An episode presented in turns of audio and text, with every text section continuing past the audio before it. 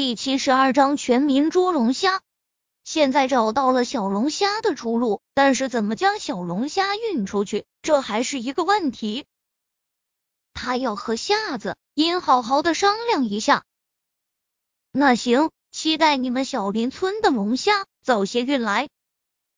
周芷兰顿了顿，突然说道：“你的按摩手法挺特别的，你还会为我按摩吗？”说完后。周芷兰自己都觉得有些不好意思，她都不知道自己怎么会冒出这么一句话的。这个有机会的吧？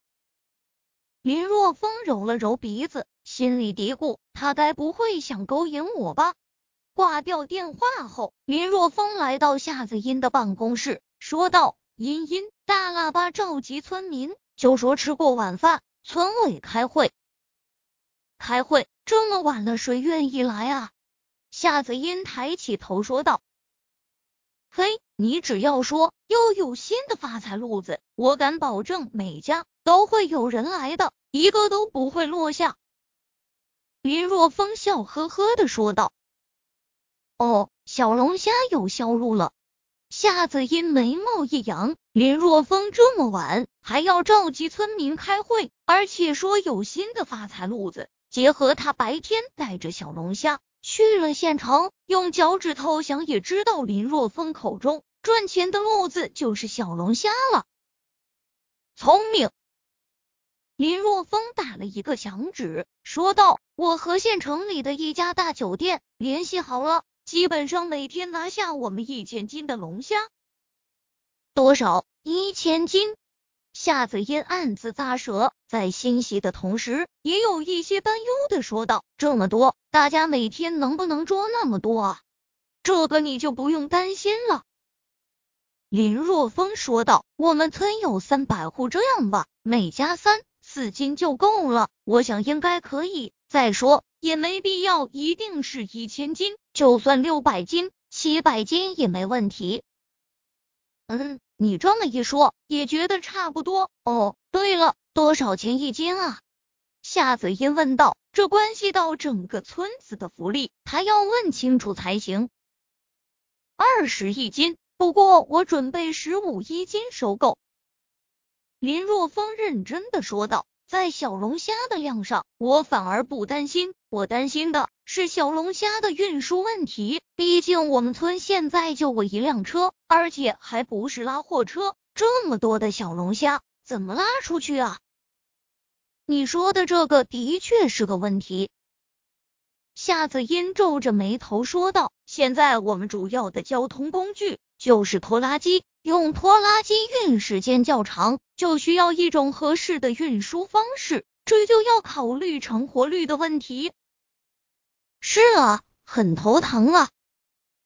林若风揉了揉脑袋，颇为头疼的说道：“如果村子里电压稳定的话，那么我可以买冰箱制冰，然后用泡沫箱子，采取在箱底铺水草，水草上放冰的方式干运。”但是因为村里电压不稳，这条路肯定行不通了，那就只能利用带水运输。带水运输就需要更多的水，而且小龙虾放在水桶里挤压比较严重，成活率只能在百分之九十。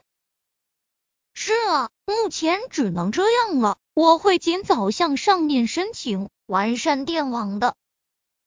夏子音说道，感觉和你这个村长比。我这个村支书毫无建树啊！你别这么说啊，其实离不开你的。林若风笑着说道：“哦，是吗？那你说说我做了什么有用的事情了？”夏子音眉毛一扬，说道：“你在这里坐着，我看着心情好，能激发我强大的干劲，这作用就大了。”看着夏子音那绝美的脸蛋，林若风调笑道：“你，你给我滚蛋！”夏子音银牙紧咬，这个混蛋竟然敢说他是花瓶，真是岂有此理！林若风嘻嘻哈哈的离开后，夏子音来到广播站，利用广播喊道：“乡亲们请注意！”乡亲们请注意，晚上七点钟在村委开会，务必每家每户都要派一个人参加。你们的村长又为大家找到了一条新的发家致富的道路。夏子怡连续喊了三次，这才停歇。晚上还不到七点钟呢，村委前方的空地上，村民们早已经聚集在此。林若风收购野花，让大家尝到了甜头。现在野花开始凋零。而且很多地方被采摘完了，现在每人平均每天只能采到三五朵的，收入大为减少。村民们有些焦虑，要是无法再采摘野花了，那哪来的额外收入？还不得又走上原来的老路？就在这时，村里的大喇叭上响起了这么一条振奋人心的广播，村民们自然欣喜若狂。嗨嗨，你们的村长来了！七点钟，林若风准备出现。看到林若风，全村村民都站了起来，拍手欢迎林若风。现在他们对林若风那是由衷的爱戴，因为林若风给所有人都带来了收入。这几天，仅仅是采摘野花，有的家庭已经赚取了几千块，抵得上两三年的收入了。好了，好了。大家都是一个村的，那么客气干啥？没那个必要。林若风摆了摆手，说道：“今晚上将大家召集来的目的，我想大家已经能够知道了。之所以现在将大家召集而来，而不是明早上，那是我不想耽误大家的赚钱时间。待会我说完后，晚上大家就能去赚钱了。”林若风顿了顿，下面顿时讨论起来了。不是吧？晚上也可以赚钱？村长就是厉害了，之前给我们找了一个白天赚钱的路子，现在又给我们找了一个晚上赚钱的路子。村长，你就快说吧，我们已经迫不及待了。见此，林若风挥了挥手，等到人群中安静下来后，这才开口道：“我今天在县城啊。”发现小龙虾的销量不错，我已经和一个酒店说好了，酒店会收购我们村的小龙虾，所以以后大家就可以捕捉小龙虾赚钱了，而且啊还很贵，大家以后捕捉到小龙虾就交给我十五块钱一斤啊！林若风话落，下面顿时开始议论纷纷起来。